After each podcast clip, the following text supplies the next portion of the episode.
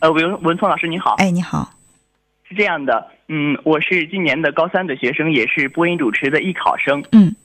呃，之前呢，嗯，在二年级的时候也担任过学校的很多职务，比如说广播站的站长、文学社的社长，还有班里边的班长。嗯。可以说，嗯，那个时候在学校还还算是挺辉煌的哈。嗯，可是，就是老师包括同学给予的评价或者说期许也挺高的，但是今年艺考的情况却不是特别好。嗯。统考估计勉强能过本科线，嗯，然后单招五六个学校也就过了一个还是不太好的独立学院，嗯，就这种这种前后的心理落差，我觉得一时很难去平复，以至于现在的学习也好，生活也好，都会沉浸在一种一种自我否定当中，就是觉得是不是自己真的不适合，或者说自己是不是真的努力不够，或者说就是这样的一种矛盾的心理当中，嗯。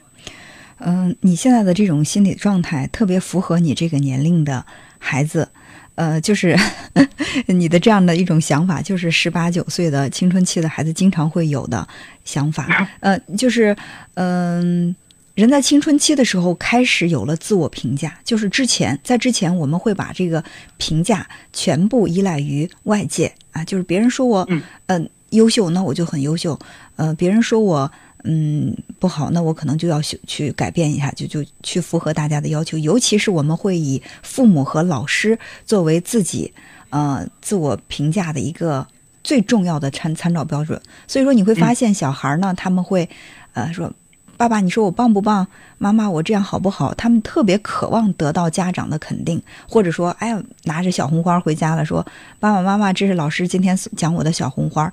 就是他们的这种自我评价是完全依赖于外界的。但是到了青春期之后呢，就开始有了自我评价，但是这个自我评价的体系刚刚开始形成，还没有完全成熟。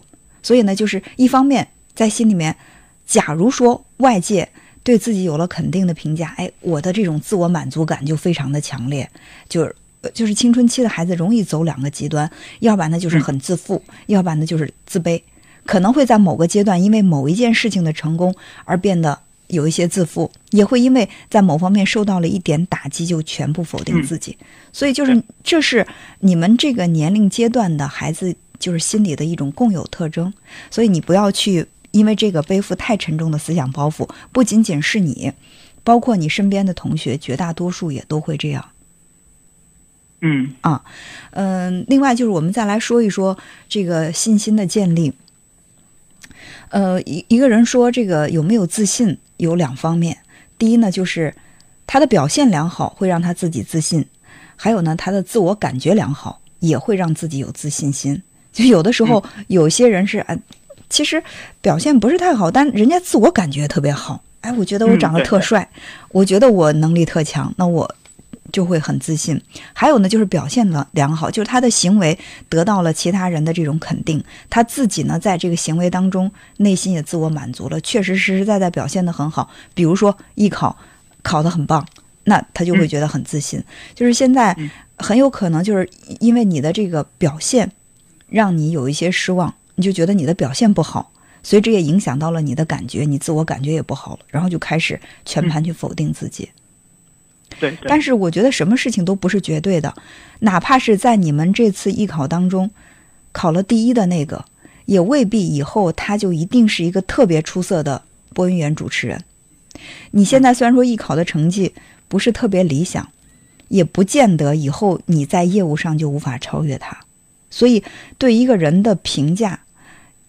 应该是连续的，因为每一个人都是连续发展的，所以不能够单一的把某一件事给他截取，然后说，哎，就是因为在艺考当中你的表现不如他，那你这辈子在业务方面就不可能超越他。嗯，对人的评价不能这么绝对，所以你对你自己的评价也不能这么绝对。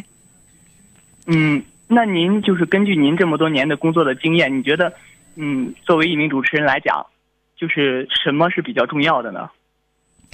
嗯，在最初做主持人的时候呢，女性哈就会强调我的声音够不够甜美啊，男性就会说，哎，我的声音够不够有磁性，我的普通话够不够标准，就是只是关注于声音面貌，就是，呃，我的声音要是特别甜，嗯，是不是就特别吸引人？但是呢，真正做了这一行之后，你会发现。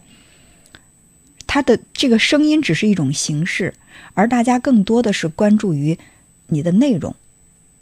一个非常非常甜美的声音，每天都在说着一些废话。你可能刚开始是单纯的为他的声音所吸引，时间长了你会觉得很乏味。哪怕是一个不太好的声音，嗯，但是他每天讲的东西你觉得能够激起共鸣，或者说你觉得他的这个语言内容很有趣，呃，很有用，那你会慢慢的忽略对他这个声音的评价，而去关注于他说话的内容，对吧？嗯。所以我认为，尤其是作为一个。主持人，因为现在就是单纯的这个播读机器式的这种播音员越来越少，除了是那种专职的配音的这样的一些呃播音员，就是在这个无论是嗯传统媒体啊新媒体，大家更多的是需要那种有自我观点的一些主持人。那这个你的呃观点也好，或者说你的内在也好，就是需要你不断的充实和学习。然后能够让自己内在丰满，到那个时候你可能不大关注自己的声音怎么样，或者说在这个呃艺考当中你发挥的怎么样，而是说它是一个日积月累的过程。所以，我我觉得你的成绩的确这个艺考成绩不是让你特别满意，但还好吧，因为你毕竟过了这个本科线了，而且呢，就是单招也有也有学校是通过的，也就是说你要想做这行，可能性还是很大的。嗯，对吧？就是，嗯，我的专业老师跟我分析的，他说，嗯，可能就是因为我的性格不是那种表现力特别强的，但是就是属于可能内在上要稍好一点的，嗯。不过在考试这种特殊的环境下，可能就是如果表现力好的话，在短时间内会比较占优势。嗯，对呀，所以，嗯，因为你做以后你做主持人也好，或者是做播音员也好，肯定不是做一两天或者是一两个月，你是一个长期性的。你比如说。我做这个节目在这儿，我已经做了七年了，所以肯定我在这七年的时间当中，有的时候某一期节目我会特别有感觉。那我相信我可能也会有状态不佳的时候，嗯，解答听众的问题不够到位啊，包括我个人的这个情绪状态。但是我想，作为节目的听众来说。尤其是长期陪伴的听众，他不会因为某一期节目而对我下一个什么样的评语。哪一期节目好，他就觉得这个是一个特别好的主持人，或者说哪期节目呃略显有瑕疵，他就觉得这个主持人不合格。所以，我我觉得你还是应该更加有信心去把这个业务做好。如果你真喜欢的话，你，得不断的去充实和学习，这是第一。对。第二呢，就是即使你以后成了一名专业的。播音员、主持人也不可能每时每刻、每一期节目都表现的完美，肯定会有发挥的更好一些的，有稍微显得逊色一些的。还有这档节目，你无论怎么样去做，一定是有人支持欣赏，有一些人呢可能就会不太支持、不太欣赏。所以你要有定力，你要做一个什么样的主持人，你给自己定的风格是什么？这种所谓的定力，并不是固执啊。别人说什么我都不听，我就坚持我这样的，而是说在听取别人的意见的同时，你对自己有一份坚持，不能随意的摇摆，就是两者结合，呃，我想可能会做得更好一些。当然，呃，在节目当中我也无数次的提到小马过河的故事，对吧？每个人可能对呃这个行业的体验都不一样，我希望你自己能够找到自己的感觉，但是只有一点。如果真的喜欢，不要轻易的去那么沮丧，不要全盘的去否定自己，好吧？嗯嗯，加油，好，再见。好，谢谢您。嗯。